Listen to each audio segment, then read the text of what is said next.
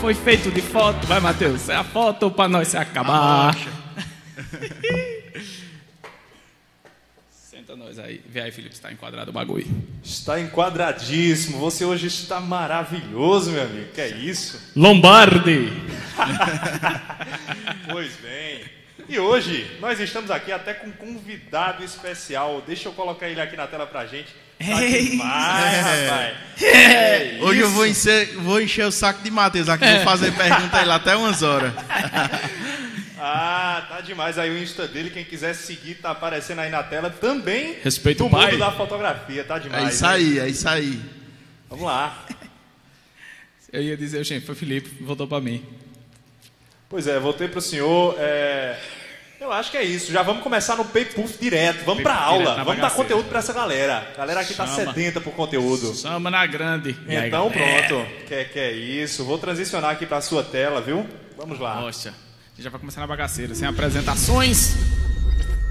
Teve até Olha. efeito aí, ó. Uma- Ah, esse era o de Harry Potter, não era? Que faltou. Era o efeito de Harry Potter. Você Eu esqueci a varinha em casa, minha gente. Ah, rapaz, esqueci ó. a varinha em casa. Faz o dedinho, também funciona mais. Pois é. Aí se deu certo. Aí, aí você tem que me avisar pra eu colocar, né? Ah, vai, vai.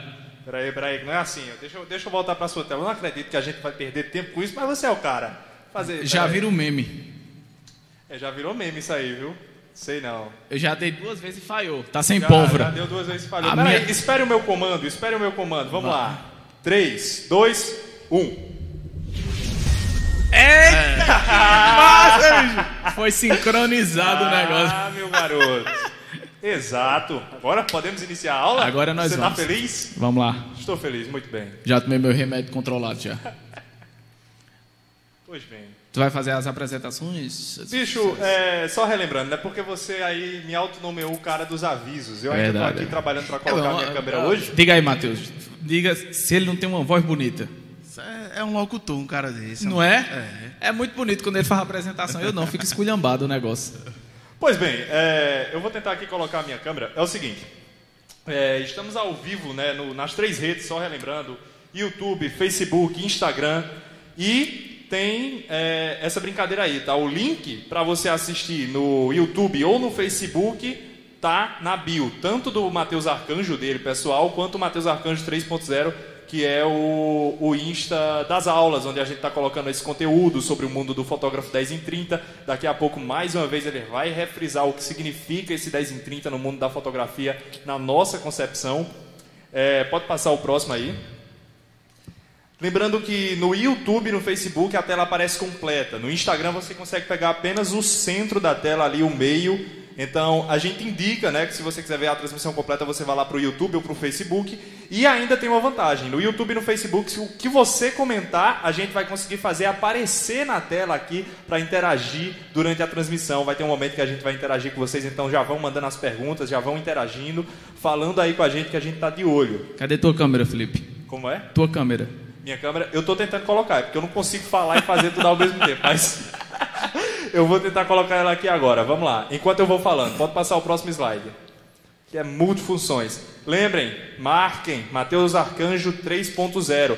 Por enquanto a gente está fazendo essas lives no Instagram, ainda no perfil pessoal dele, porque a gente entende que tem esse engajamento muito forte vindo de lá, mas em breve todas as lives no YouTube e no Facebook já é nos canais oficiais das aulas e em breve a gente também vai fazer essas lives acontecerem no Mateus Arcanjo 3.0. Lembrando que a live salva fica lá, tá? Não é no perfil pessoal. Então marquem o Mateus Arcanjo 3.0 e fiquem de olho que em breve todo o conteúdo será somente lá. Bom é, que- bom é que tá aparecendo o carro, né? Matheus Arcanjo 2.0, 3.0. Daqui a pouco tem um V8, V12.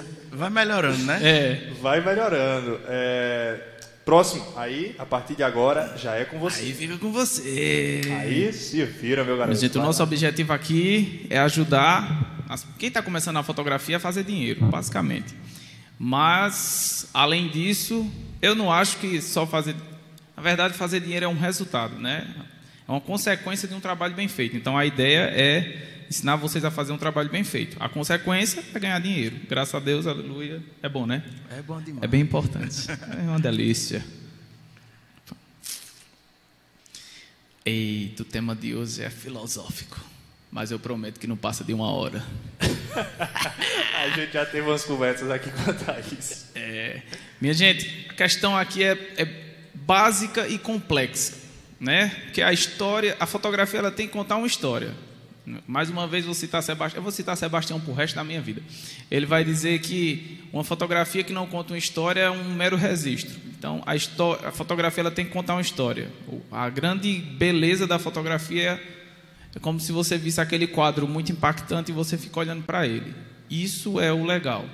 Então, o que diferencia você, vai diferenciar vocês da grande maioria dos fotógrafos no mercado é exatamente isso, a narrativa da imagem. A foto tem que contar a história. Se ela não conta história, ela não tem graça. É uma foto chata. Se, não é uma foto que, que faz um potência, peraí que eu estou puxando um fio. Se não é uma foto que faz uma pessoa prender, ficar presa no seu feed olhando aquilo ali, então seu Instagram vai ser mais um. Eu não gosto de, dessas ideias, não. Estou parecendo o poderoso chefão falando assim, né? Dom Corleone. Autoridade danada fez. Meu Deus do céu, Dom Corleone. Cadê? Deixa um gato para cá. o que é narrativa da imagem? Deixa eu ver como é que eu explico isso de uma forma bem didática. A narrativa da imagem é. Narrativa da... a história da foto é, é o seguinte: quando a gente vai produzir um material, eu tenho uma metodologia, né, que tá dando microfone, microfone, pi, pi, tá vendo? Eu tenho uma metodologia que é sempre conversar com o cliente e tal, entender o que é que ele quer fazer, porque isso aí vai gerar história, né? Então, peraí, deixa o negócio, não, meu juiz vai dar doido aqui. Voltou, oi som, tá ainda tá. Oi, som, testando, um, dois. Oi, som, oi, som. Diminuiu. Agora. É ao vivo, é ao vivo, acontece essas coisas. Ao vivo. O bom do ao vivo é isso, o é conteúdo é, é primeira, tem erro, tem acerto, só presta assim. É bom que o meme já vem pronto, né? Então. A delícia. Sim, minha gente, narrativa da imagem. A narrativa da imagem é o que vai gerar o impacto, né? A narrativa da imagem ela tem que ser pensada na moda a gente vai ter o conceito entregue pela produção de arte, a dona da loja. Geralmente, é, grandes marcas elas vão trabalhar com conceito. Então, a gente vai ter tipo uma Vogue da vida. A gente vai ter uma situação onde é, alguém vai chegar e vai determinar o que é o que e como deve ser feito. Aí vai entrar a equipe, a produção de arte, tal, não sei o que. A gente vai, eles vão construir todo um cenário, todo um a maquiagem é pensada, a luz é pensada, o tipo de lente é pensada, a configuração que vai usar na câmera após produção, tudo isso é pensado para construir uma narrativa. Seja de, por exemplo, verão, agora um verão, tipo, sempre, eles sempre estão fazendo algo diferente, porque a ideia só de primavera, verão, inverno, outono, fica repetitiva, não tem graça. A gente se foca só na, num tipo de roupa e não faz sentido. Então, é, a gente, eles pensam um tipo de verão diferente, aí isso entra outros conceitos sei lá, o verão do Rio de Janeiro, o verão do Nordeste, o verão da Califórnia, o verão do Canadá. Então, cada coisa vai ter um, um, formato diferente. Isso cria narrativa, isso cria empatia e isso faz com que as pessoas comprem. Tanto foto como roupa, produto, seja lá o que você esteja querendo vender. É, não é da toa que, tipo, o perfume, quando você vai fazer uma propaganda de perfume, se ele tem essa visão refrescante, o cara vai estar, tipo, no mar, numa lancha, e por aí vai. Isso tudo é significado, a gente vai entendendo isso mais para frente. Mas a narrativa da imagem é basicamente isso. Você tem que criar, é, tem que fazer com que a imagem fale. Se ela não fala, não tem graça. Né? A imagem tem que conversar com quem está vendo, inclusive com você, porque foi você que pensou no que a imagem tinha que conversar. Né? Ou você ou sua equipe que está com você. E aí, Matheus, a gente vê a importância. Eu estou do... auxiliado hoje. a gente vê a importância do do antes da foto. Que é exatamente isso que você falou. É a roupa que, que teu cliente vai usar, é a maquiagem que teu cliente vai usar, é o material que tu vai precisar para quando tu chegar no momento da foto, tu não tá, digamos, se sentindo solto no ambiente. Verdade. É, tá vendo? Eita. Meu Deus do céu.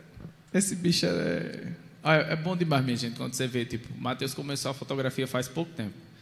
E, assim, ele, ele mesmo, né? Quanto tempo tem, Matheus?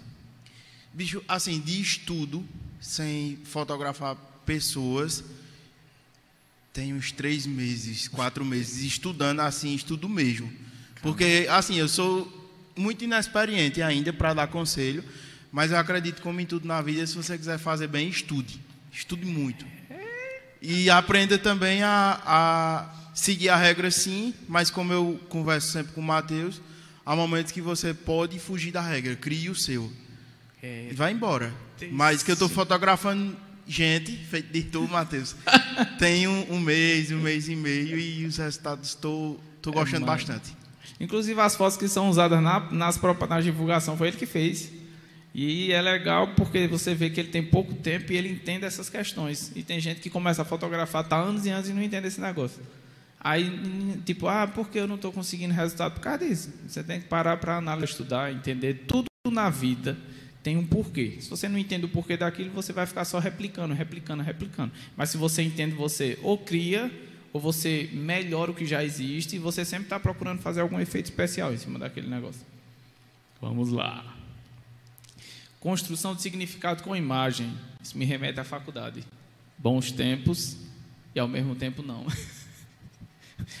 faculdade acaba com a pessoa, sangue de Cristo, mas, mas é muito bom. É muito bom, mas é muito ruim. É um paradoxo. Construção de significado da imagem. A grande sacada aqui são várias, na verdade. A gente vai ter várias formas de construir significado com imagem. Um deles, que para mim é um dos mais importantes, vai ter um, um, uma live direcionada só para esse tipo de, de, assunto, que é a semiótica. É uma, um, um tipo de conteúdo pouco estudado, extremamente pouco estudado, mas muito importante. Os designers eles usam isso a rodo muito. Tipo, você vai, nunca vai ver um grande designer que não, não manje desse rolê grandes, médios, dependendo de, da sua formação também. Porque, por exemplo, eu estava comentando com o Felipe, quando a gente estava produzindo material para essa live, né? A vaca aqui no Brasil, estou falando para quem come carne, né? Os veganos me desculpem. A vaca aqui no Brasil é carne para comer e é bom e a gente gosta, né, né, né? na Índia é sagrada. Então isso é um, um significado que existe. Então o símbolo da vaca no Brasil remete a churrasco, na Índia você não pode usar. Então, o McDonald's ou o Burger King não vai mostrar um, uma carnezona tostada deliciosa, porque senão os indianos vão expulsar a empresa de lá. Quando os designers vão fazer, produzir o material, eles pensam nisso. E o raciocínio do designer é o mesmo raciocínio do fotógrafo nesse sentido. Então a gente tem que pensar nos símbolos que a gente vai usar na fotografia para criar narrativa. Um exemplo básico, bem básico, é, vamos ver, por exemplo, né, você vai fotografar uma marca caríssima, que é tudo, sei lá, Chanel. Você bota na Chanel, é, como Chanel número 5, né, se eu não me engano, que eternizou por causa de Marilyn Monroe. Eu falei certo? Se eu não Fala. falei, é esse negócio, né? Eternizou porque ela disse que usava o, o, Chanel, então assim, é a cara dela. E ela era a grande estrela da época, então marcou. Quando você ia fotografar um, Chanel aquele, você chamava quem? Ela, para fazer, porque ela tinha se tornado, vamos dizer assim, a cara daquele perfume. Isso você tem um exemplo simples. É porque a semiótica, é, a semiótica ela é, é viajada, ela é bem viajada, muito viajada. Então é uma coisa que mesmo você entende, estuda e ao mesmo tempo você vai pegando o feeling da coisa. Com o tempo, você vai entendendo o que você agrega, acrescenta. É uma coisa muito pontual também, que exige estudo de caso. Na minha cidade é de um jeito, no sul é de outro jeito, e por aí vai. Então, mas existe uma linguagem meio que universal que a gente utiliza, que é as cores, que a gente vai tratar mais para frente, que também não é tão universal, porque o que é luto no Brasil, no Japão, não é. E o que é paz no Brasil, no Japão, é o contrário. É, o Japão é tudo ao contrário, né? A revista de trás para frente, é tudo ao contrário. Então, a semiótica, ela tem esse rolê, que é o que? Você entender o que significa, é, vamos dizer, o tipo de roupa que a pessoa está usando, se ela remete, vamos dizer que você está fotografando uma marca, se aquilo representa conceito em um país ou se representa, se não representa. Se ela não representa, não faz sentido você fazer daquela forma, porque naquele país isso não vai vender. Você tem que adequar aquele, aquela lógica. Então, esse pensamento a gente vai atribuir à produção de significado nas imagens, porque quando você vai fotografar pessoas é, em área de profissional, tem que entender o que remete a, o que vai levar as pessoas a direcionar aquela imagem ao profissional em si. E dessa forma você consegue fazer o tipo de foto que as pessoas vão entender que aquela pessoa é um dentista, que aquela pessoa é um, um psicólogo, é um arquiteto, engenheiro. E o entendimento da semiótica leva você a fugir do óbvio. Porque, por exemplo, ninguém aguenta mais engenheiro e arquiteto de chapéuzinho, aquele chapéuzinho de proteção, né? Tem outras formas de mostrar que a pessoa é um engenheiro e um arquiteto. Então, você começa a analisar esses tópicos, esses pontos de uma forma mais específica, com a semiótica, e entendendo isso, você vai conseguir fugir do óbvio. Você não vai mais fazer foto de arquiteto e engenheiro do mesmo jeito. Não, você foge. Você apresenta outro tipo de conceito e, outro, e é muito extenso. O estudo da semiótica é uma coisa muito extensa. Você vai entender esse rolê, você vai pegar esse material e vai aplicar as suas fotos. Conheça é um... seu cliente, né? Exatamente. Você conhece o seu cliente e aplica é, o seu entendimento né, da semiótica, que é uma coisa, é uma ciência. Então você vai trazer essa ciência e vai aplicar. E você vai conseguir atribuir o significado que seu cliente precisa. E eu já tive muitos clientes que reclamavam de que já tinham até feito ensaios e eles não conseguiam chegar no que eles queriam. Não se viam nas fotos. Então, assim, é muito recorrente isso. A semiótica ela é muito impactante, apesar de ser extremamente pouco estudada. Eu não tinha noção do que era semiótica até entrar na faculdade, porque os designers eles usam isso absurdamente. E os grandes fotógrafos eles entendem esse tipo de coisa. Alguns entendem por natureza. É uma coisa natural deles. E outros estudaram isso. Eu estudei. Eu não sabia o que era isso, não. Relação de fotógrafo com fotografado. É uma fo... Essa daqui é o método supremo de Sebastião. É, pelo menos é o que eu entendo dele. E foi o que ele disse também, né? Ele diz que 50% sou eu que dou e 50% é o fotografado que devolve. E junto você faz a mistura e produz a foto. Então, essa é a forma de fazer uma boa foto que conta uma boa história. Você tem que, inclusive, é uma das coisas que vocês têm que ter até cuidado, porque se vocês têm essa facilidade de se conectar com pessoas, a questão é que quando você se conecta, você nunca rompe sem arrastar um pedaço de um e o outro arrastar um pedaço do outro. E qual é a bronca? Você absorve muita coisa, porque você vai atendendo um cliente atrás do outro, pei, pei, pei, chega uma hora que sua cabeça, ó, aí, né, o resultado é e dá nisso só. Doeu aí no teu ouvido, Felipe? Gostei, você. Sonoplastia. Tô aprendendo isso com a galera do stand-up. Tudo funciona, todos os efeitos específicos. Tudo aqui é pensado. Deu? Nada é improvisado, lembra? É, tudo aqui é pensado, menos eu. Então, a relação do fotógrafo com o fotografado, importante, isso tem que ter. Mateus aqui, nosso parceiro, fez as fotos da esposa dele, fez umas fotos da esposa dele. Ficaram lindas as fotos, porque a relação que ele tem com ela, ele conhece os pontinhos cacuete, entende o que vai, o que encaixa o ângulo, que é melhor, tal, não sei o quê. Então, aí você diz, não, mas ele é casado, mas também você consegue extrair isso. Agora você tem que, ah, como é que eu posso dizer, tem que lidar com o cliente. Eu, eu indico fazer, marcar um, um, sei lá, um açaí, ou seja lá o que for. Vai na casa dele tomar um café antes das fotos, porque aí também vai respeitando cada pessoa, cada pessoa, né? Então a gente tem que respeitar isso. Mas a ideia é que você consiga gerar um tipo de relação.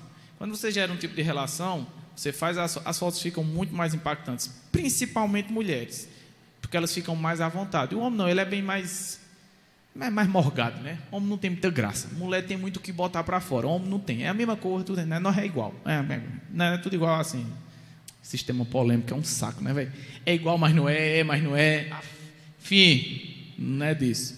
A questão é que a mulher, ela tem um negócio bem diferente. Então, o que é que acontece? Que quando você vai fotografar mulher, né? Eu faço muito, muito, muito retrato feminino. A gente tem que gerar uma relação com a menina. E não é relação, né? Fuja do profissionalismo, não, pelo amor de Deus. A questão é que elas precisam de um tipo de confiança entre ela e o fotógrafo para poder ela se soltar. É uma coisa, e são técnicas que você vai usando de direção também. Você vai mostrando para a pessoa a forma que fica melhor, a que fica, e você vai mostrando isso e a pessoa vai se soltando, vai se soltando e vai dando show. Tem que ter isso, a conexão com o que está com o fotografado é extremamente importante. Se isso não acontece, suas, suas fotos elas perdem muito impacto. Então, assim, é normal que no início você leve tipo 20 minutos até que a menina se solte e tal, é normal. Com o tempo você vai pegando prática, leva 10, 5, e às vezes você já chega, a pessoa já está toda lá contando da vida dela, você já vira psicólogo, psicólogo, aí sai de lá doido junto com ela, todo mundo caminhando feliz para o psiquiatra.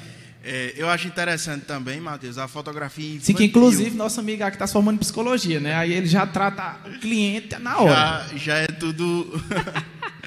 é, eu estava vendo um pouco sobre a fotografia infantil, e aí é, ele, o, o professor estava falando sobre a confiança que você tem que gerar com a criança. E aí você é, abaixa para falar olho a olho com ela, brinca com ela, porque é muito difícil você chegar numa criança e dizer, faça uma posição, faça um sorriso, é muito difícil. Então é mais fácil você arrancar um sorriso de uma criança com uma brincadeira, uma coisa, entrando um pouco no mundo dela, que eu acho que é bem isso a fotografia. Você vai entrar no mundo da pessoa, e aí, seja adulto, é, seja um casal de idosos, seja uma criança, você vai entrar um pouco no mundo dela e vai registrar aquele momento. Eita, tu é doido. Tu tá vendo um negócio desse? Já é um filósofo. Tá olhando pra tu, Felipe. A gente só traz pessoa qualificada para essa Olha, ele apareceu. Apareci, tá vendo aí? Demorou. Eles falam aí, eu não tô nem prestando atenção, mas às vezes eu tô correndo aqui tentando encontrar o som, mas olha, tá top, viu? A gente só traz pessoa qualificada, tô lhe dizendo. Cara, sensacional. É exatamente isso que o Matheus disse. A gente precisa entrar no mundo da pessoa. Mas para a gente entrar no mundo da pessoa, a gente tem que se, ela tem que se permitir. Para ela se permitir, a gente tem que se abrir também. Porque quando a gente se abre, a outra pessoa se sente mais confortável. Tipo, ah, eu, eu conto, não sei, é, eu estou lidando com uma pessoa que tem dificuldade de autoconfiança, tal, não sei o que lá. Aí eu começo assim, não, eu quando era mais novo, por exemplo, eu tinha problema disso, tal, não sei o que. Meu pai, ele foi lidando com isso de tal forma. Então você começa a contar um pouco da sua história, a pessoa começa a se abrir um pouco da dela, daqui a pouco vocês estão trocando ideia ali. Eu não sei os, os outros profissionais, mas tipo, eu acho isso muito terapêutico que é muito divertido você compartilhar com uma pessoa. Né? Inclusive, tem uma música de Oficina G3 que eu indico. Cara, eu tenho que fazer essa indicação, velho. Tem que fazer essa indicação. Nós não vamos botar a música porque vai levar strike. Mas é, compartilhar Oficina G3. Procurem. É do CD Histórias e Bicicletas. Mauro Henrique, o melhor vocalista do mundo. Tá, já disse, né? Isso aqui não tem o que bater. Tá, tá batido o martelo. É, é sobre isso, compartilhar. Quando você compartilha do seu, a pessoa compartilha do dela e todo mundo vira um balai de gato ali e o negócio fica top. A foto fica incrível. Quando não estou construindo narrativa com imagem, eu não falei em tom de pergunta, mas é uma pergunta. Bota aí, Felipe, a fotinha aqui para o povo ver o que eu estou falando. Bem. Muito obrigado, meu jovem. Olha, tá vendo? É esse negócio aí, uma, uma perguntinha. Quando não estou construindo, quando eu não estou construindo, olhe, como é que eu posso dizer isso? Como diria Sebastião, né? Quando você, quando a foto não conta uma história, ela é um mero registro. Então, nós entramos em temas polêmicos sem tentar ser polêmico, ninguém me odeia por causa disso, mas nós temos muitos registros e poucas fotografias. Ah, mas como assim? É a foto que é só um registro básico. Não tem nada de diferente nela. O olhar dela não, não tem nada. Tipo, a pessoa tá meio que parecendo um manequim, sabe? Aquele manequim que você passa na loja e é tudo a mesma coisa. Eles só estão lá pendurados para mostrar a roupa. É mais ou menos isso. Aí você entra. É, foto de, vamos dizer, uma foto de formatura que a, a formanda não está com aquela, aquele olhar de alegria. Tipo, me livrei, sabe? Me formei, conquistei, venci. É, isso, isso é contar a história. Conquistei, venci, deu certo, foi massa. Vou isso ganhar é, dinheiro. Vou ganhar dinheiro. Vou ganhar Formando dinheiro. é isso aí. vou tra- é, Entendeu? E isso é, é- a sensação do formando quando se forma é tem que ter. E o que é que a gente vê? Isso é um problema porque é quando você faz foto só por dinheiro. Eu sempre vou encher o saco. Você ganha dinheiro com foto? Ganha, mas é um resultado de um trabalho bem feito, assim como qualquer outra coisa na vida. Então você vai fazer uma foto bem feita, traz resultado, traz, agrega valor, a foto fica bem mais cara, porque é uma foto bem mais impactante. Agora, quando você só faz um resiste, você vai viver sempre no, no meio termo, no meio termo não, no meio pobre, sem sair de lá, fazendo best, coisa simples demais e vai sempre estar naquela vida mesquinha de fotógrafo estranho. Eu acho que eu peguei pesado, foi? Faz parte, tem que levar umas cacetadazinhas que é, pra... é, é, eu não consigo ser uma pessoa muito normal, mas é isso. Aí você vê. A gente tem todo um contexto de felicidade para transmitir numa foto de um formando. E o que é que o pessoal faz? Nada. Mete a pessoa no fundo branco e faz a foto. Pô, bicho, é o que eu chamo de foto só por dinheiro, que é nem é lá essas coisas de dinheiro, mas é tipo, mete o povo lá, faz a foto e manda isso embora. Às vezes eu já vi várias situações. A foto sai desfocada, o tratamento não funciona, a luz não deu certo, é o basicão do basicão assim inútil. Para mim isso não é um fotógrafo. É, uma, é como disse Sebastião, ela não conta história, é um mero registro. Perde a graça, não tem, você não chama a atenção. Então, é, é isso que, que entra nessa questão de quando eu não estou construindo narrativa. É quando eu estou fazendo foto só por eh, foto por dinheiro puro, sem nenhuma visão do que é fazer uma fotografia. Aí você tem várias outras situações. Essa do formando eu achei legal porque envolve muita alegria, né? Você se livra, tipo, ah, quando eu me formei, velho, que, que, alegria, velho. Meu Deus do céu, eu digo, olha, bicho, acabou, velho. Cinco anos num perrengue, num sofrimento isso é muito significativo para quem está se formando. Aí você faz uma foto de formatura e faz um fundo branco e um canudo. Pronto. Ou oh, faz não. Em nome de Jesus, melhora a qualidade do negócio para a gente pelo menos ter o que ver. Aí tem isso, tem, sei lá, a gente tem uma situação de, de empreendedores. Pô, velho, os, caras eu quero divulgar o negócio, estão ralando, aí o cara vai fazer uma foto, faz uma foto bosta. Aí me ajude. Tem que fazer Pegue o sentimento da pessoa, tipo, ah, conseguir, construir, investir, tá dando certo, tá funcionando. Faz a foto, faz a foto com o contexto que eu, a pessoa está vivendo. Porque eu já cansei de ver gente que diz, olha, eu fiz o ensaio, não usei, não gostei, porque não, não, não é aquilo. Que é, é esse o problema. Então, assim, você não está contando história, não está construindo narrativa. É foto só de registro. E foto de registro o povo faz com celular. O iPhone mesmo tira foto, tem um tudinho, eu acho que, né? Xiaomi, todo, enfim. Então, foto por celular ele mesmo tira.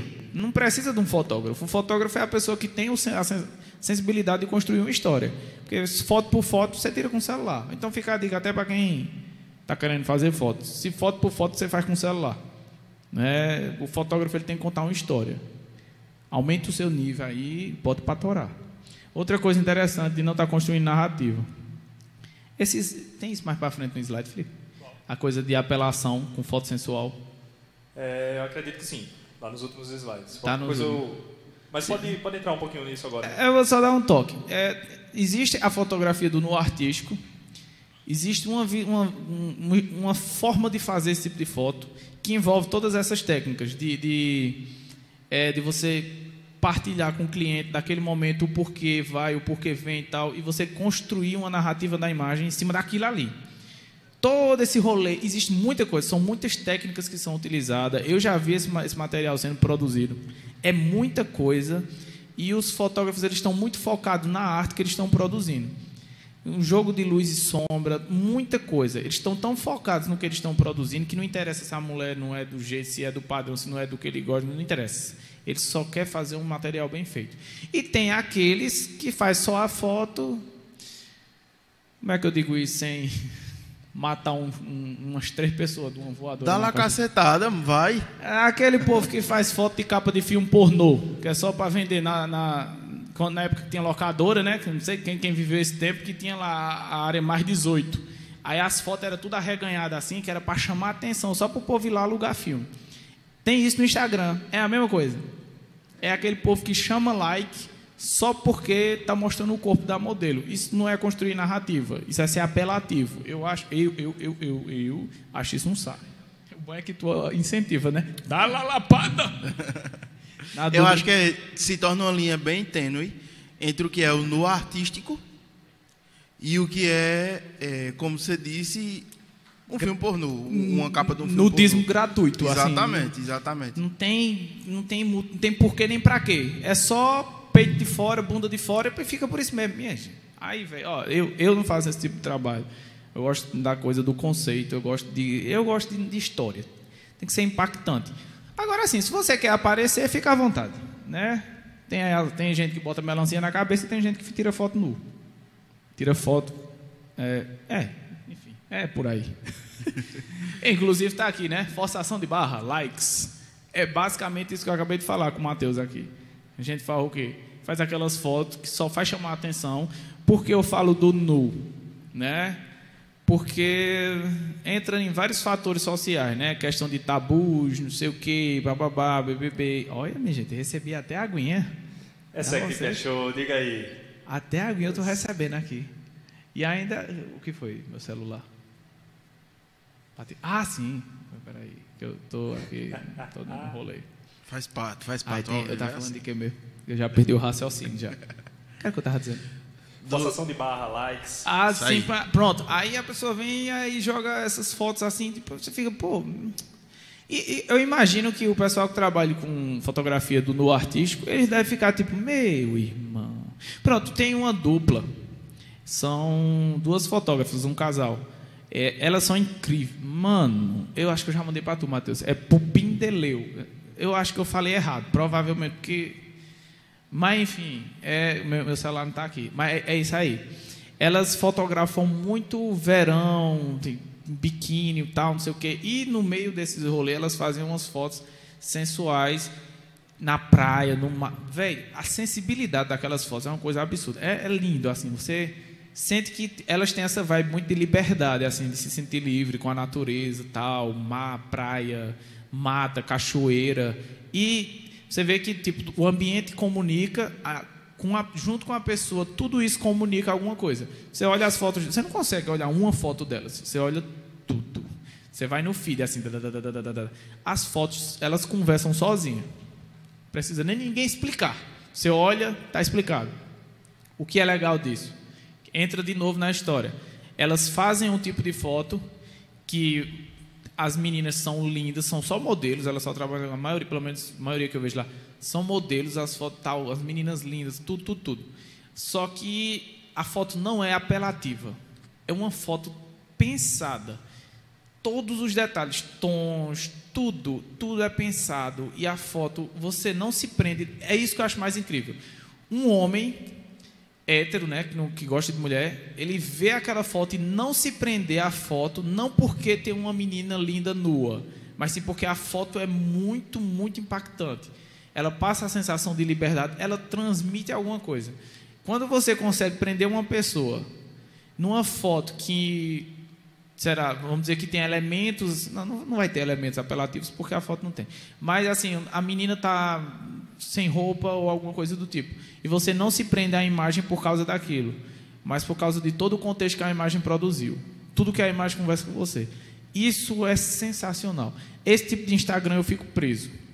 Não é, o, é a forma como eles transmitem uma história. Eles querem contar uma história e contam. Se vai precisar de alguém nu ou não, não sei. Mas a história é contada. A questão é sempre essa. A história tem que ser contada. Se a história não é contada, não é foto. É só um registro, volto, Sebastião Salgado de novo.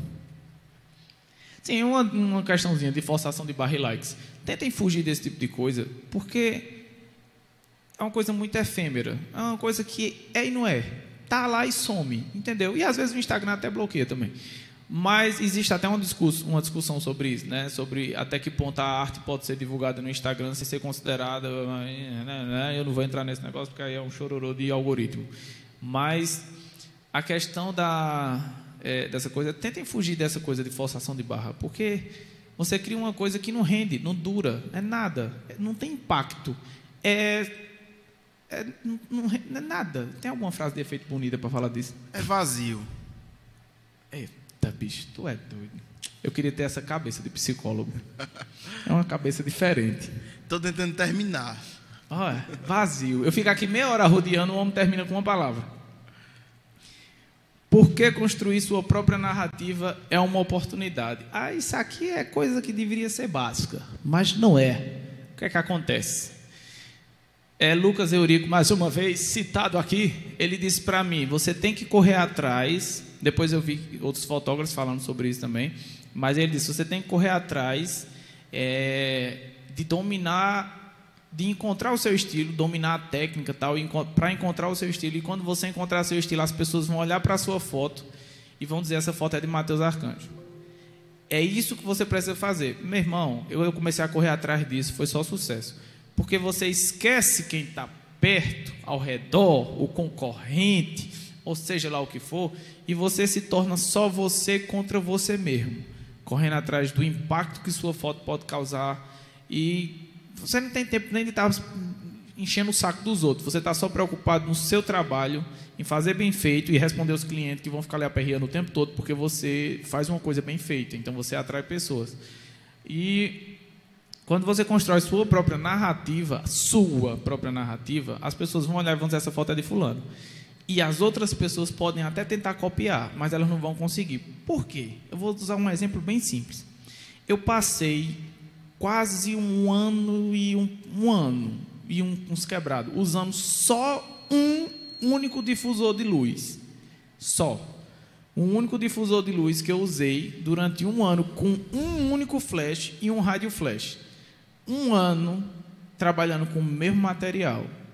Esse tempo eu entendi todas as nuances daquele difusor. Eu entendi todas as nuances daquele difusor em conjunto com a lente que eu usava, com a câmera que eu usava, com o tipo de, o flash que eu estava usando. Então, hoje eu entendo que toda vez que eu troco de equipamento, troco de difusor, troco de flash, eu vou demorar meses adaptando, adequando até chegar no ponto ideal de trabalho daquele material. Para um ser humano chegar e copiar isso, para quem é fã de Naruto, ele ia ter que ter um Sharingan. Porque aí ele ia ter que meter o oi e copiar você, xerocar até o que está dentro do seu juízo. Ou então, para quem é fã da Marvel, ele tinha que ser um screw, que ele copia até seu DNA. Mas um ser humano normal, já que não existe anime na vida real, nem cinema, assim, né? Essas coisas que a gente vê nos filmes. Então, o ser humano normal não vai conseguir fazer isso. Não é simples você copiar a técnica de alguém. Porque o cara passa 10, 15 anos aprimorando aquele troço, aí tu acha que em dois meses tu vai conseguir. Não vai. Você, então, a ideia é que você construa sua própria narrativa. E aí você diz, não, construa sua própria narrativa. Se preocupe só com ela. Que aí você vai avançar muito. E quando chegar lá na frente, você vai continuar querendo avançar, porque seu único inimigo é você mesmo.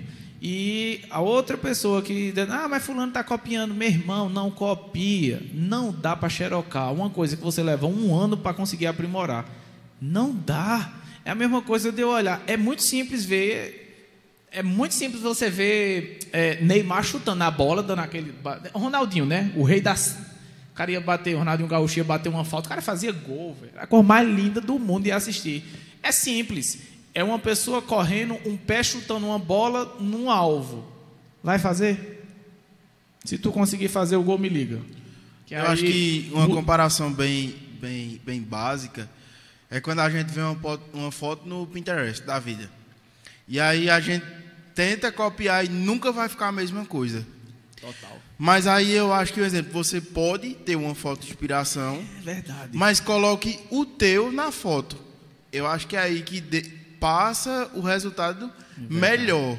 Porque você pode ter sim uma inspiração, que eu acredito que você tem a sua. Total, tu é doido. Eu falo eu Sebastião todo tempo. Pronto, exatamente. Mas você pega o que Sebastião Salgado fala e alinha com o que Mateus Arcanjo pensa. Eu acho que rola muito isso aí na fotografia. Tá vendo? Peraí, deixa na câmera de Mateus, vai. ah, perdão. Esse bicho é muito desenrolado, velho. É demais. Sem condição. Não, tu é, é, é, isso, minha gente. Eu não estou sendo arrogante. Eu não estou querendo dizer que vocês não vão ter referência. Eu não estou dizendo que as pessoas não têm referência. Eu tenho referência. Meu TCC foi Platão, um fotógrafo é, grego que mora em Nova York. É, eu tenho um monte de gente que eu sou muito fã. Eu acabei de falar de, de Popin Deleu, eu nunca sei falar esse nome, mas acabei de falar delas. Tenho pessoas que admiro pra caramba, que assim, eu acompanho eles. E tem um método que eu uso que eu chamo de engenharia reversa, na fotografia, pelo menos. Eu acho que esse nome já existe. É porque eu digo que é porque eu não sou uma pessoa que acompanha muitas coisas, né? enfim. É, se bota esse áudio num 2x, ninguém ia entender nada do que eu tinha falado. Enfim, é, eu tenho as pessoas que eu admiro, que eu gosto muito, e eu faço isso de pegar a imagem, como o Mateus disse, e tentar trazer aquela imagem para a minha realidade. Por quê? Quando você pega uma imagem, de uma, uma imagem já pronta de uma pessoa, traz para a sua realidade e tenta é, replicar aquela técnica, realmente replicar, você tenta replicar, a palavra é essa mesmo, tenta replicar, você vai entender o processo para conseguir você não vai conseguir fazer aquela imagem. Isso é óbvio. Você não vai conseguir. Não vai. Eu nunca consegui. Nunca, velho. Eu, eu faço muito isso de engenharia reversa. Eu pego as fotos dos caras que eu admiro e tento. Você não consegue. É o que eu estou dizendo. Muitos anos fazendo a mesma coisa, os caras dominam um tipo de. Eles têm uma coisa que você não consegue repetir. Mas você aprende outras coisas. E é o que Mateus disse. Quando você aprende outras coisas, tentando fazer o que outra pessoa já fez, você traz para o seu mundo e faz uma coisa que é sua. E esse é o processo de autodescoberta, onde você vai se encontrando, se encontrando, até que você começa a ser referência para outras pessoas que vão. E a vida é assim. Tu é cheio de referência. Minha maior referência é Jesus Cristo e estamos até hoje tentando chegar pelo menos Um pouquinho. né, na poeira atômica do que aquele homem, homem Deus é. Sensacional. Vamos lá. Bom, é, antes de você passar o Olha, próximo olha como ele, slide- tu viu como ele é? Como é? Deve ter estourado pra quem tá em casa aí. No Foi- tom. É, a cabeça hoje está girando aqui com 10 coisas. Mas, Perdão aí, viu? Antes de a gente dar continuidade com, com a aula, eu queria pegar um pouquinho da interação dessa galera que está aí participando. Hoje eles estão bem interativos aí na transmissão. Um a gente. oferecimento. oferecimento. Eu vou, vou começar perguntando aqui primeiro para nosso convidado hoje, mais que especial. Então, Matheus, como é que tá a participação dessa galera Dois Mateus aqui, dois. Tem dois Mateus, verdade. É, dois negros. Qual dos? Qual Deus? Isso aí vai virar brincadeira três Instagram diferentes. No, no Instagram que tá rolando aí a live, o pessoal dele, por enquanto. É, tá, o pessoal está participando muito, é, elogiando bastante a, a equipe, né, como um todo. E aí tá massa, muita gente entrando. Show de bola! E aqui no, no YouTube tá rolando algumas coisas. Eu vou colocar os comentários aqui para você poder falar um pouco com a galera, responder Arroça. algumas. Temos até é, algumas perguntas. E é o Gosto, seguinte, né? Esse Paulo Torres que está aqui com a gente, acho que é algum amigo seu. Ele tá brincando aí bastante nos comentários. Ele tá falando aí, ó. Ele, o mito, a lenda, John Wick. Não, pera. Vai sair o 4 John Wick. Ai, velho, eu tenho que assistir esse filme, velho. Ma- olha aí, mamãe tá com a gente mais uma vez aí, ó. Segura, rapaz. Segura! Helena, Maria Helena tá com a gente aí também falando, ó. Tem que respeitar. Tô com tua varinha, Maria Helena. Falando em varinha, né, que não funcionou lá, Ian, Ian referenciou aqui Harry Potter nos comentários também.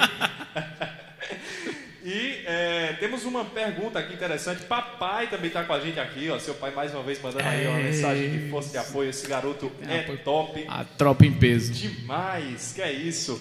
E eu tô tentando achar aqui um comentário. Ah, esse aqui, ó. Perguntando aí uma pessoa curiosa. Quantos anos você já tá na fotografia aí? Há quanto tempo? Vai completar seis anos, se eu não me engano. Seis anos. Completar. Ou é seis ou é cinco? É, é porque. Nem você, né? É você, olha, um você perguntar uma coisa objetiva a Matheus, pode saber que ele vai responder. É, assim, é, esse seis ou problema, é, cinco, é, três ou quatro. É três ou quatro, é dois ou cinco. é Entre dois e cinco, cinco e seis, fica assim. Mas Entre, entre um e dez anos, é, isso É, aí. Tem- é, Tá tipo, ali, tá- é tipo qual livro da tá Bíblia? tá Tá entre. Gênesis e Apocalipse. Olha aí, Geraldo Barros também tá com a gente, mandando parabéns. Olha aí, sucesso. potência, meu irmão. E um comentário que eu não consegui colocar aqui por causa de uma parada lá no Facebook foi de Gleudon Marcos, aqui, pai de um dos integrantes da nossa equipe. Aí vem só. também desejando aí as felicitações, os parabéns pela live. Valeu, E potência. É isso, né, gente? Agradecer muito a participação de vocês que estão aí em casa com a gente, que estão interagindo. Lembrem-se, a gente está sempre olhando, está sempre de olho. Se tiverem alguma pergunta, mandem. Matheus vai estar aqui respondendo. E se for dentro do contexto da aula, melhor ainda. Se não, se você tiver alguma outra dúvida por fora, a gente também está tirando. Aproveita que esse é o momento. Aproveita que você está conseguindo ver isso ao vivo. Então vou, vou voltar aqui para a aula dele para ele continuar dando esse show aí pra gente. Isso, chama na grande. O cliente normalmente não sabe explicar o que é isso. Ah, isso aqui é a questão interessante. Quando você cria essa narrativa com, com a semiótica, com outros, a gente vai entrar em psicodinâmica das cores, tal, não sei o que lá, você cria uma imagem que o cliente ele não consegue dizer o que é, mas ele sente o que é. Então, quando você acha que, tipo, quando o cliente diz, pô, tem alguma coisa que eu não sei explicar o que é, mas está lá, você bateu o ponto. Tá top. Porque essa é. É isso que a gente procura, ou deveria procurar. É você transmitir alguma coisa com a imagem que a pessoa ela só sinta aquilo. Porque é, quando a imagem ela precisa ser, ou a arte, um quadro, assim, um quadro não tanto, até porque entra em vários fatores, mas quando uma imagem ela precisa ser explicada o porquê disso, daquilo, de não sei o quê, para o público em geral, que é o nosso caso, diferente quando você está com essa fotografia exposta num, sei lá, no Louvre. É Louvre que chama? Louvre? Louvre? Louvre. Louvre, né? Pronto. Você Paris. tá num lugar que é arte é exposta e as pessoas que vão para lá estão interessadas em escutar o porquê de não sei o que, às vezes elas são até profissionais da área, é outro rolê. Mas para o público em geral, que é o que a gente vende, eles não estão, meu irmão. É a pessoa que vai assistir o filme e pronto. O filme é fez medo, era de terror e fez medo, então deu certo. Agora isso ele não tem que entender a filosofia, as cores que foram usadas, o enquadramento de câmera, o tipo de lente e tal, tal, tal. Não. Então, o que eu acho interessante quando as pessoas dizem eu não sei explicar, mas está lá, é porque você jogou um monte de técnica top que você estudou e a pessoa não sabe o que é porque não é a área dela, ela não é obrigada a saber, mas ela absorveu aquilo ali. Isso é o que é legal. Então, assim, o que você está estudando, o que você está aplicando, está dando certo. Quando a pessoa diz, tem uma coisa diferente e eu não sei o que é, um profissional vai olhar e vai dizer, caramba, ele usou isso, aquilo, aquilo, aquilo, aquilo, massa. Mas, assim, é legal isso. Quando o profissional olha e diz, eu vi que tu usou isso, isso e isso, show de bola. E quando a pessoa que não é da área olha e diz, caramba, tem um negócio diferente. É isso, entendeu? É, é você já está entrando em outro nível já. É, fotógrafos com grande narrativa construída. Joga aí a fotinha, Felipe. Olha, esse cara, eu não consegui comprar o curso dele porque eu não falo inglês e não tem legenda. Eita, sem legenda doeu, né? É, e é muito técnico. Ou É, seja, Tyler Mitchell. Tyler eu não Mitchell. eu vou- me arrisquei aqui. é, é isso aí. Me arrisquei. O- a, a gente não precisa nem falar dele porque ele tirou uma foto de Beyoncé, né? Eu- Eu conheci esse fotógrafo quando eu sigo o Instagram de Beyoncé, porque eu não sei se é Beyoncé, Beyoncé, enfim, ela, porque como ela é uma celebridade, né? Então ela sempre faz e ela faz fotos para Vogue, não sei o quê. Só que ela é muito, muito modelo. Ela é muito conceitual. Aí as empresas elas chamam assim, grandes marcas, né? Chamam, convidam ela, que é uma dica interessante. Vocês podem não seguir o fotógrafo, mas podem seguir grandes modelos, porque elas fazem trabalhos com grandes fotógrafos e elas publicam bem mais que eles. Fotógrafo Quanto mais artista, mais desligado do mundo ele é. Ele só quer criar. Criar, criar, criar. Geralmente o Insta da modelo é bem mais lotado demais, até porque ela trabalha com essa divulgação maior, né?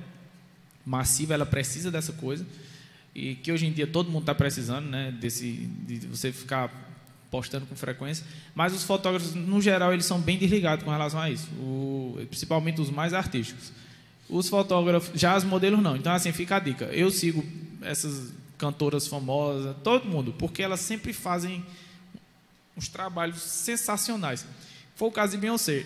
Eu estava no Instagram dela, ela fez, ela foi a capa da Vogue, eu não lembro o que danado era, mas quem era o fotógrafo era Tyler Mitchell.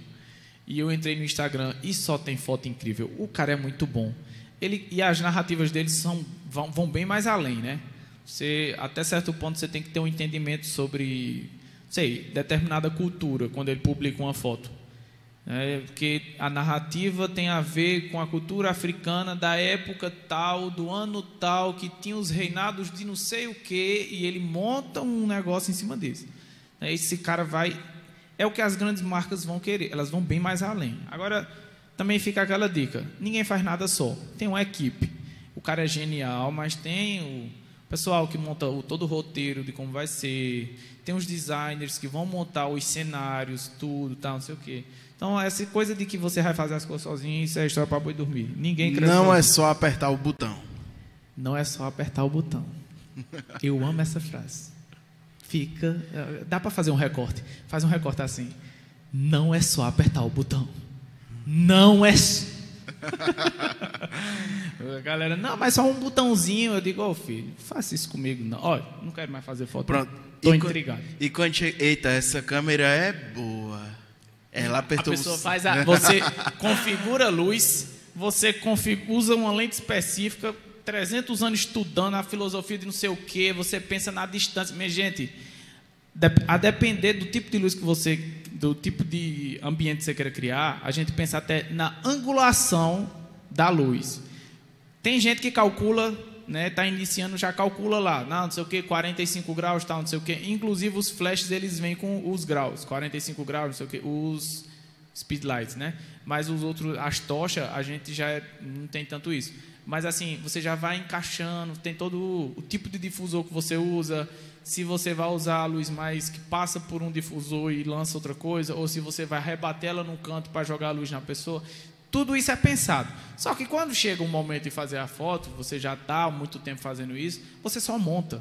E pronto. No máximo você vai encaixando aqui uma coisa acolá. Você já tem na cabeça como é, como vai ser. Até a pele. Eu sei a potência que eu vou usar com uma pessoa que é negra e uma pessoa que é branca. E quer ver quando você bota uma negra e uma branca na mesma foto. Você tem que dividir eh, eh, esse sistema, porque a pele negra absorve a luz melhor e a branca vai dar uma refletida. Então, geralmente, a pessoa negra ela absorve, fica com uma iluminação legal. E quase que eu me engasgo. E a pessoa. e a pessoa branca estoura. E a é pessoa branca estoura. É. Enquanto ele se engasga vira- ali, eu... Ela vira um espírito. Ah, vamos providenciar aí um copo de água para você. É, não é porque eu tentei respirar e engolir baba ao mesmo tempo, aí deu errado aqui. Que nem diz minha mãe, entrou pelo buraco errado. Então é, é, é isso, né? Voltando. Fotógrafos com forte narrativa. É, construída é esse Tyler Mitchell. Tem o nosso querido aqui. Eu não sei falar o nome desse cara, eu acho que é Sayus Chong. Esse aí é muito mais complicado do que o que eu Não, falei. esse aqui, ó, esse cara aqui é interessante. Se tem um Instagram, eu não sei como é, enfim, vocês mandam um direct eu mando para vocês lá como é o, o Instagram dele. Que é um nome bem esquisito, ele é chinês. E tinha que ser esquisito porque ele é né, chinês, então a gente que é aqui do ocidente ia boiar com o nome dele. As fotos que esse cara faz é imoral. Ele não anda sozinho. Ele é tipo a tropa de elite, uma tropa de elite da polícia. Só anda de oito para lá. No mínimo, Então, é, ele anda, é ele mais uns 200 assistentes. Agora só faz coisa surreal. E entra nesse, nessa coisa que a gente estava falando aqui. Depende também do que ele, para quem ele está vendendo. Mas geralmente quando ele entra numa coisa mais de, de muito conceito, ele vai trabalhar os conceitos de coisa de chinês. Aí tem muita coisa de dragão, babá. Você tem que, você tem que, o que é legal, porque isso mostra que a fotografia como arte. Isso mostra a fotografia como arte. Que minha professora de história da arte, ela dizia que uma das funções da arte é ensinar. Você vê um quadro muito bonito, você tem que você quer saber o contexto da época que foi pintado, por que foi pintado, por quem foi pintado, como era a vida dele, o que ele fazia, tal, não sei o que lá. Então você aprende sobre o artista, a época que ele viveu, o que ele queria dizer com aquele quadro, se era um tipo de crítica, se era um tipo de é, um tipo de desabafo, seja lá o que for. Então é a mesma coisa na fotografia. Quando os caras fazem um material muito impactante desse jeito, você vai ter que estudar a cultura chinesa, o tipo de equipamento, o porquê, o que o dragão significa, o que aquelas. É, existia um tipo de maquiagem muito característica na China antiga, né? Na época do- dos impérios, tal, não sei o quê. Você tem que entender a filosofia de cada ponto, porque ele vai maquiar o modelo de determinada forma que remete. né? Então você vai estudar uma história do caramba para entender uma foto. Isso mostra como a foto é arte. Não é só uma coisa básica, é arte pura. Aí, por quê? Porque ela ensina. Ela vai ensinar. Você tem que estudar para entender o que ele está fazendo. Senão você só vai olhar para a foto e vai dizer: Eita, que foto bonita. E fica só nisso. Eu acho que só tem ele. É. Joga aí. Os pontos que podem impedir que você construa sua própria narrativa. Vamos lá. Vamos aos tópicos. Eita, isso aqui eu vi num podcast de que era eu não sei se é Natália Arcuri.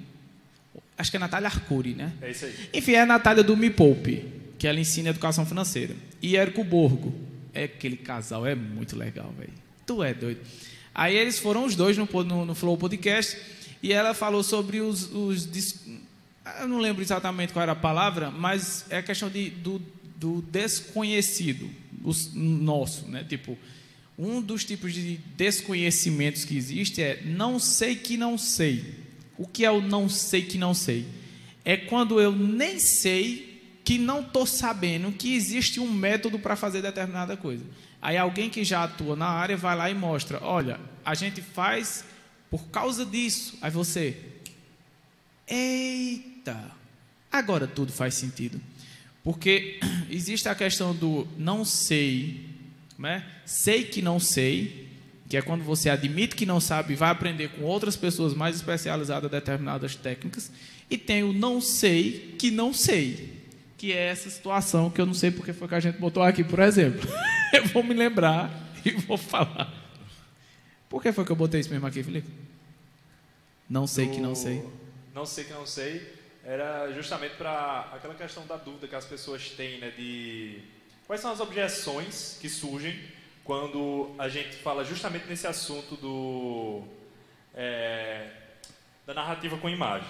Quais são as objeções? Muitas vezes a pessoa nem sabe que ela não conhece que ela precisa construir uma narrativa na fotografia.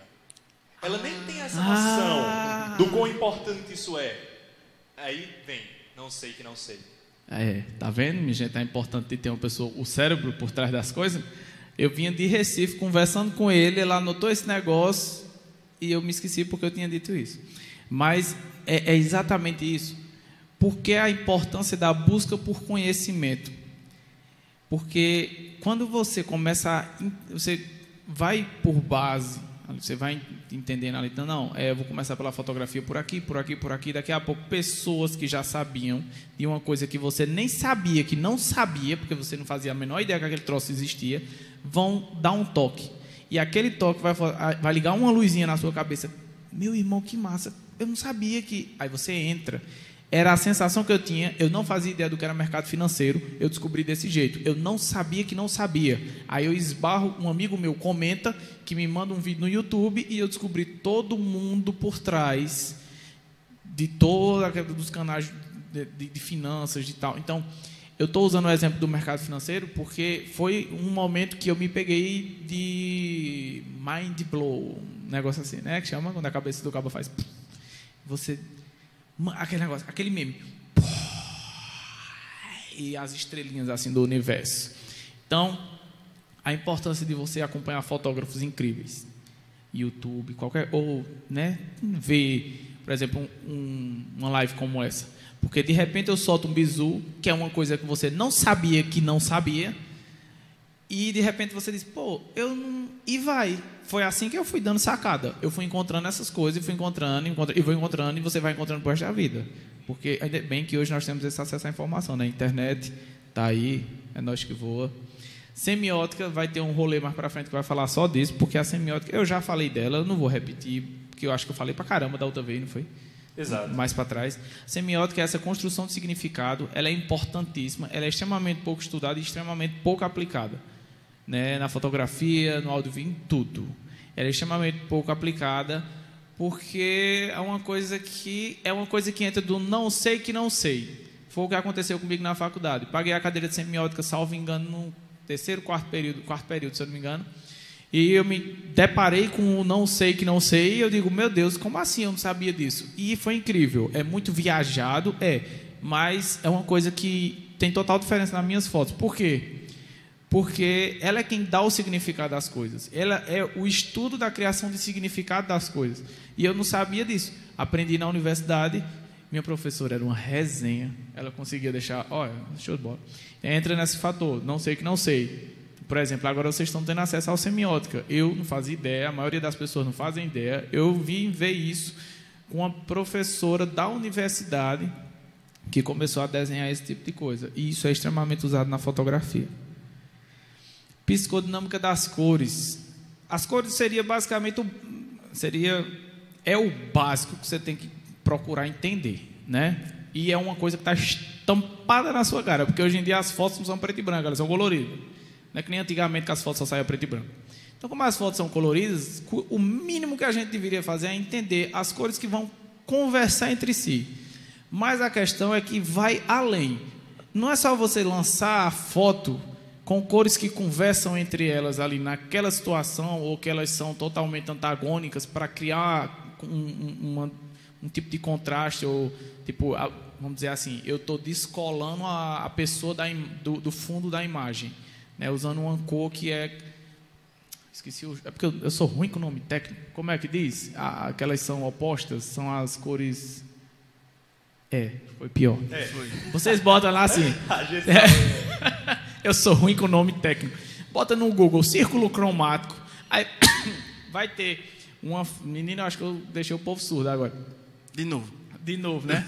vai ter lá o círculo cromático e no círculo cromático vai ter uma setinha apontando para cima, uma setinha apontando para baixo. Eu não estou lembrado do nome, mas são as cores opostas. Então, você quer criar um efeito de descolamento, que eu chamo de descolamento na imagem, você faz esse tipo de coisa. O fundo está de uma cor. Um exemplo bem simples. O fundo é branco, a pessoa é preto. Pronto, a roupa está preta. Aí por aí vai. A quest... e, e aí entra que isso é o básico que a pessoa precisa saber. Você tem que combinar as cores para não ficar um negócio, um carnaval na foto e um carnaval que não faz o menor sentido. E isso, quando a gente vai tratar as cores no Lightroom ou no Photoshop, dá uma trabalheira infeliz, porque você tá uma coisa com os tons próximos, assim, você bota a pessoa, os tons da pele geralmente vão cair no magenta e no laranja, aí você bota o fundo laranja.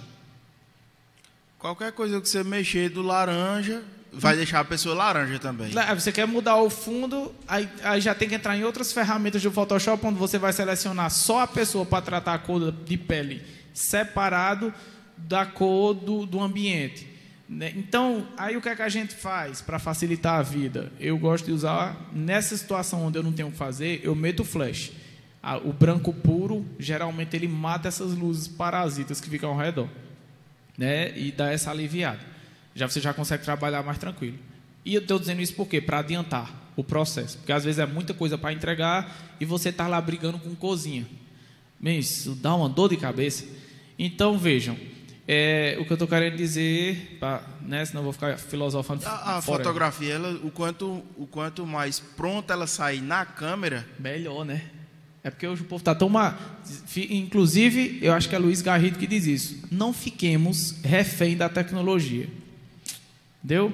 Ele costuma dizer que é, a gente, ele mostra uma técnica no curso dele, ele vai mostrar uma técnica de iluminação e diz: Ó, você faz isso aqui para não ter que resolver o que você não sabe fazer na prática no Photoshop. Não estou esculhambando ninguém que gosta de Photoshop. Eu estou só dizendo que quanto mais pronto sai, menos trabalho dá. Eu, né? Mas cada um com suas linguagens. Aí vai. E o que eu queria entrar na, num fator assim primordial, né, para fugir do básico da psicodinâmica das cores é qual o efeito que elas causam nas pessoas. Aí a gente vai entrar na questão de para quem você está fazendo a foto e o que é que você quer passar com aquilo. Vejam, no design de interiores a gente estuda questões, situações onde arquitetos que me corrijam se eu estiverem errado, ou designers também de interior, a gente vai usar cores como, por exemplo, um ambiente um ambiente que precisa ser mais dinâmico. Eles têm cores mais vivas. Vai ter um laranja bem intenso, um amarelo bem intenso. Isso aquilo ali estimula. Nós temos um psicólogo aqui, ele vai falar melhor desse rolê aí também, também né? Isso estimula ah, o, seu, o cérebro das pessoas que estão naquele ambiente. Mas se você está num ambiente de um psiquiatra, um psicólogo, que as pessoas já chegam geralmente com ansiedade, agoniadas, sem conseguir dormir, e elas precisam estabilizar mais, lá dentro vai ter um azulzinho mais claro. São tons pastéis, né? Ele tem um. Né? Passa mais uma tranquilidade.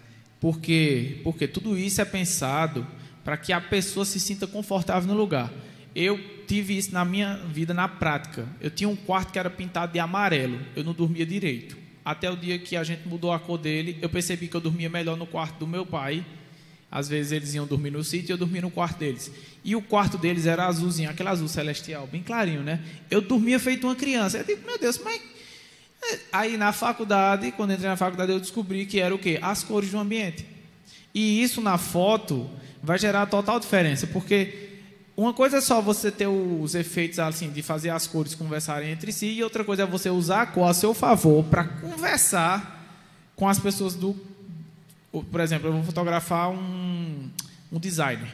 Aí eu uso cores que comunicam alguma coisa para as pessoas que vão ver a foto dele, querem comprar o serviço dele. Eu vou fotografar um psicólogo né, que trata, sei lá, de determinada área que deixa a pessoa, vamos dizer que assim, uma terapia que eu não sei o nome dessa coisa, para deixar a pessoa na paz de Cristo. Terapia. Terapia, né? É. Não, eu vou usar cores que remetam, tragam mais essa sensação de paz. É tanto que a tela aqui ficou branca, eu não sei o que aconteceu agora. Voltou. Aí, é, eu vou usar essas cores. Então, você entender a dinâmica de que cada cor funciona, quando a gente fotografa, por exemplo, comida, Eu fiz poucos trabalhos assim de fotografar comida, mas é interessante, porque as cores que são usadas, elas são cores tipo vermelho, laranja, é, marrom também, você usa bastante. São cores que o marrom ele traz uma sensação mais assim de como uma coisa mais casual, mais tranquila, uma coisa mais sólida. Você vai ver muito marrom em cafeteria, que é um ambiente que vai transmitir aquela sensação de intelectuais, gente que vai lá tomar um café, conversar, trocar ideia, empresário chega para conversar, usam muito marrom. Ambientes muito agoniados, feito McDonald's, você vai ver o laranja, o vermelho, eles abrem o apetite da pessoa. Então, Amarelo. Você... Oi Amarelo. amarelo, abrem o apetite da pessoa. Aí você vai fazer, você vai ver é, os trabalhos que são produzidos para essas grandes marcas, você vai ver essas cores. São, é tudo pensado. Não tem um amarelo ali que não vá pensado, não. Ainda mais um amarelo, que é uma cor que sai do nada, vral. Aí, é, isso também ocorre na fotografia, né? A gente, você pega essa ideia do que as cores causam nas pessoas e você vai usar isso nas fotos que você vai fazer para que esse negócio transmite exatamente o que você estava querendo transmitir. Como as meninas que eu falei, mas antes, né, Pupim dele, eu não minha gente, eu não sei falar o nome delas. Que elas usam muitos tons vermelhos. Como elas fazem muito foto de praia, aí as meninas sempre ficam com aquele, aquele tom de pele bronzeado, aquele vermelho passa aquela sensação de calor. Você olha para as fotos e fica com calor. É isso que eu falo de psicodinâmica das cores. Você tem que olhar para a foto e ficar com calor, olhar para a foto e ficar com frio, ficar com medo, ficar triste, ficar feliz, ficar deprimido. É, tem que ser assim. É o que eles usam nos filmes, é o que a gente usa na fotografia. Quando você entende isso, as fotos elas conversam mais ainda do que o que elas já conversariam se fosse feita só normalmente. Alguns fotógrafos acabam criando sua narrativa naturalmente. É, esse negócio é interessante. Olha, me lembrei ligeiro, não foi? Não precisei de auxílio, não, dessa vez. É, acabam criando sua narrativa naturalmente. O que acontece? Eu tenho uma história, que não é minha, não, na verdade, tem uma história aqui, que foi um fotógrafo que foi premiado em várias coisas. Eu não lembro exatamente o que foi, eu só lembro da reportagem que eu vi. Foi o que aconteceu. Ele tinha um problema de depressão, cabuloso. E ele não tinha. Geralmente a pessoa, o, o, o psicólogo que vai explicar melhor. O depressivo, ele se bloqueia, se fecha, ele não consegue se comunicar. Fala aí, por favor. Você, você, é, você é o ninja. Pessoa quando está com depressão é todo um. É, você perde, perde a, a energia para as atividades de vida diária. Tudo, tudo que você vai fazer é como se você fosse, se você vai levantar da cama para tomar um copo de água, é como se você fosse ter um dia de trabalho. Quando você chega num determinado grau de depressão. E, consequentemente, a pessoa fica isolada, né? Exatamente. Vai se exatamente. isolando, se isolando, e o povo pergunta: ah, mas o que é que eu vou fazer? Tipo, ah, converse comigo. Eu vejo muito isso, velho. né? Converse comigo. A pessoa, não, não, tudo ela acha que está incomodando. Então, o que é que esse cara fez? Já que ele não conseguia conversar com pessoas, ele decidiu fazer um, uma, sé- uma série de autorretratos, bicho. Isso é o que é mais incrível. Porque ele não fez fotos dos outros, ele fez foto dele mostrando como é o mundo dele com depressão. Meu velho, ficou incrível. É uma coisa assim muito impactante. Ele foi premiado em tudo que é coisa. Eu sigo no Instagram, mas eu não lembro o nome dele. Ele ainda continua fazendo fotos incríveis, mas ele foi descoberto nesse material que ele produziu. Então, esse cara, naturalmente, é, é dom, né? É feito aquelas, aquelas crianças de 5 anos que já estão tocando guitarra, fazendo solo, e para baixo, nós estamos aqui estudando até hoje para tentar fazer qualquer coisa. Dom. Tem gente que naturalmente vem sabendo contar história, bons escritores, tem gente que já vem assim. E não, e tem gente que estuda, que é o meu caso, que é o caso do monte da maioria das pessoas, porque dom Tamo aí. né?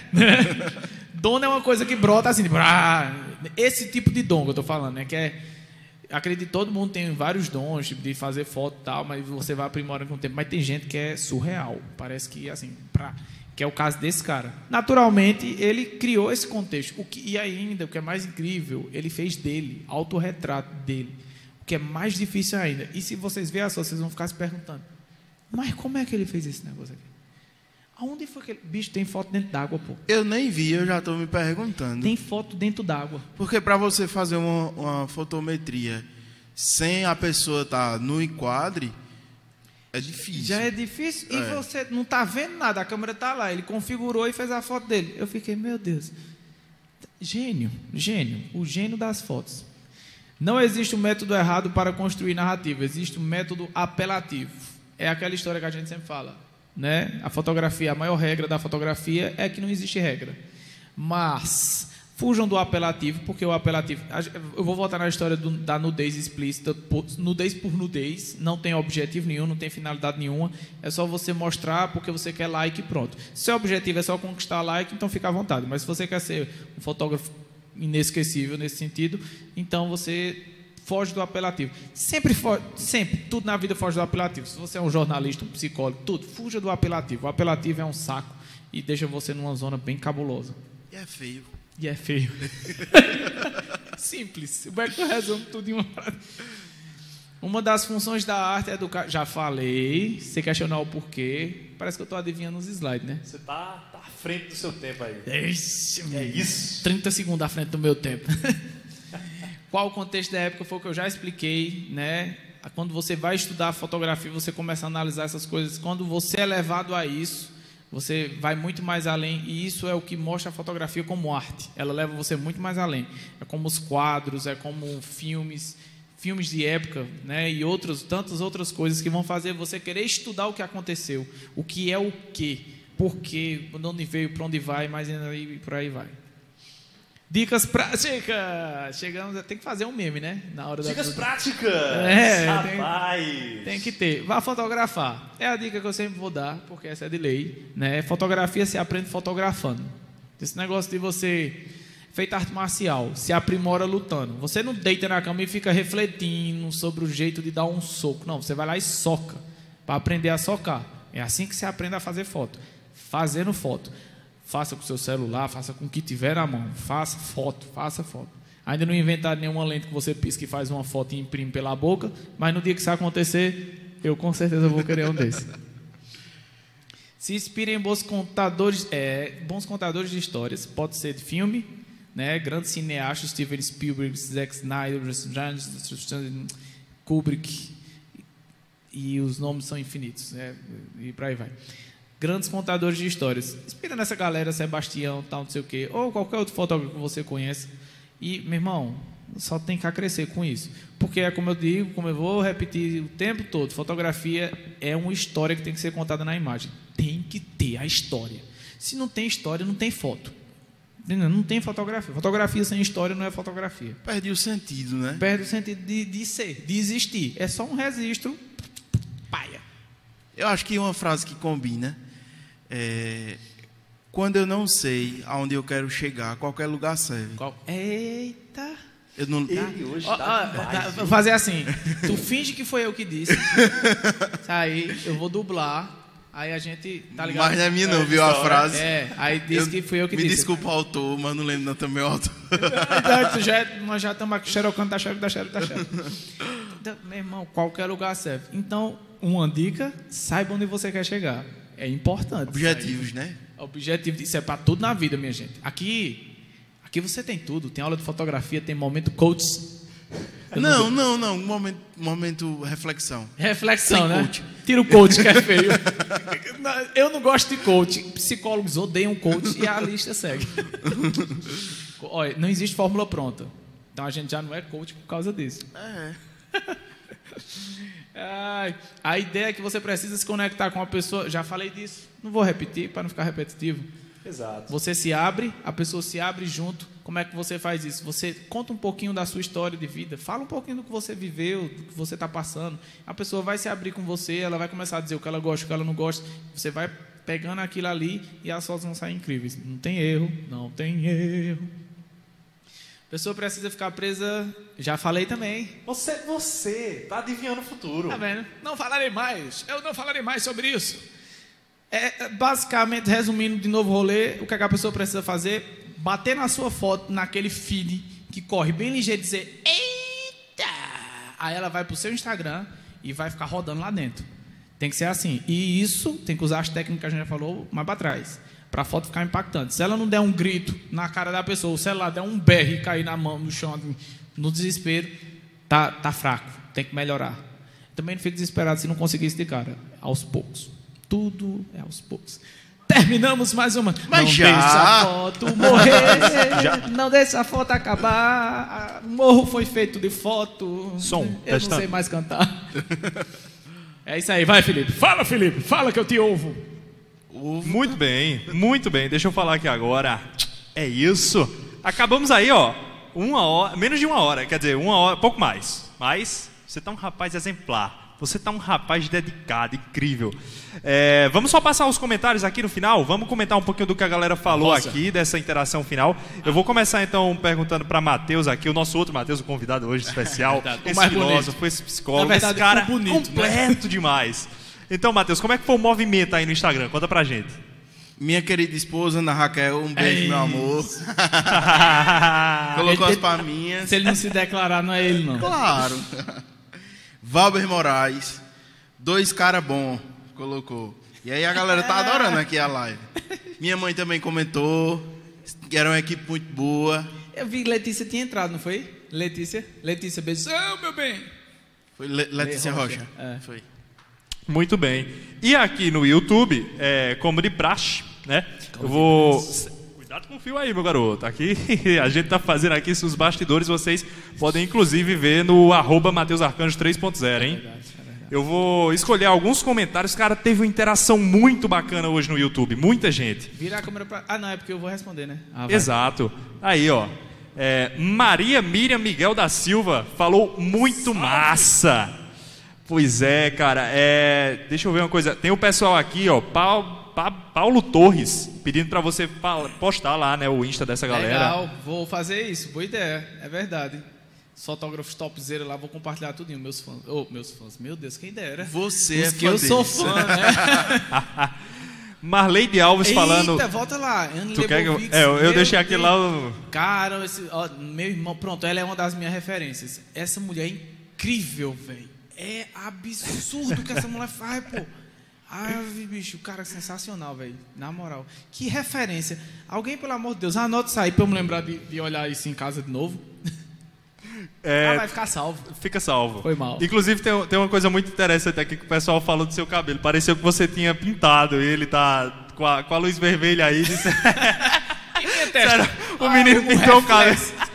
O menino pintou o cabelo aí pra live. É. Marleide Alves colocou simples, seguro e profissional, rapaz. Veja só. Tamo junto, mano. As mamães, né? Minha mamãe aparecendo aí, não poderia deixar de interagir, verdade, estão de parabéns. Marlene colocou um comentário muito interessante.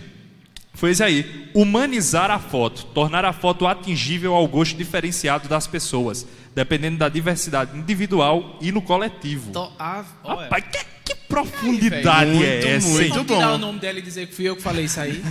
Eu tô querendo Esse aí eu roubar, acho que, eu acho que tá mais certo tô do que a querendo frase. roubar as frases de todo mundo, bicho. Olha isso aqui, velho. Despertar os sentimentos do público através da foto. É.